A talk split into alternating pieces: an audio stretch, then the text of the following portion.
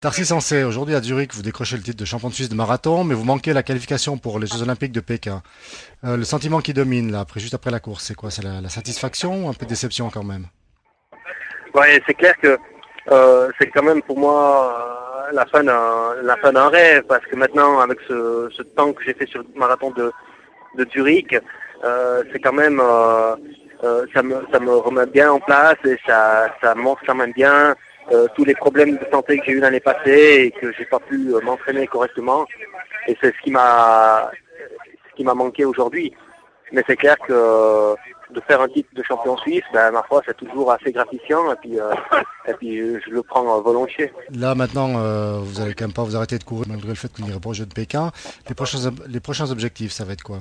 Pour moi, les prochains objectifs, c'est simplement de me refaire une santé au niveau des pieds, de façon à ce que je puisse reprendre l'entraînement euh, de course sans aucune douleur. Et pour ça, euh, ça fait ça fait bientôt une année que j'attends ce moment. Et je pense que j'en ai suffisamment bavé de m'entraîner, de devoir faire des entraînements avec avec des douleurs un peu dans, dans tous les sens. Maintenant, j'ai vraiment envie de remettre euh, le niveau plaisir de l'entraînement ainsi que le plaisir des courses à l'ordre du jour. C'est pour ça que je veux vraiment bien me reposer, bien me soigner.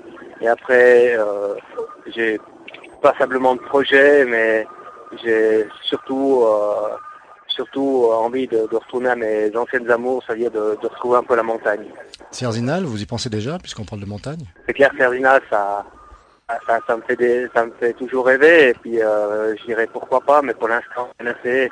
J'attends encore de voir comment j'arrive à, à me soigner, dans quel délai, pour, euh, pour agender euh, un objectif aussi élevé que, que Ferdinand ou, ou qu'un autre marathon. Vous avez vécu comme, euh, comme un semi-professionnel, on va dire, pendant, pendant deux ans. Qu'est-ce que vous retirez de cette expérience C'était une expérience euh, absolument euh, géniale, c'était vraiment très enrichissant. Malheureusement, je dois dire que j'ai j'ai pas été gâté par euh, par les blessures où ça m'a vraiment euh, perturbé énormément.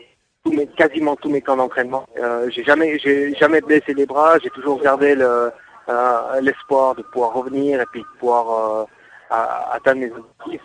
Mais c'est clair que on peut pas, on peut pas s'entraîner. Euh, euh, 100 kills par semaine et puis euh, espérer se qualifier pour les Jeux Olympiques. C'est vrai que ces, derniers mois, j'avais des super sensations.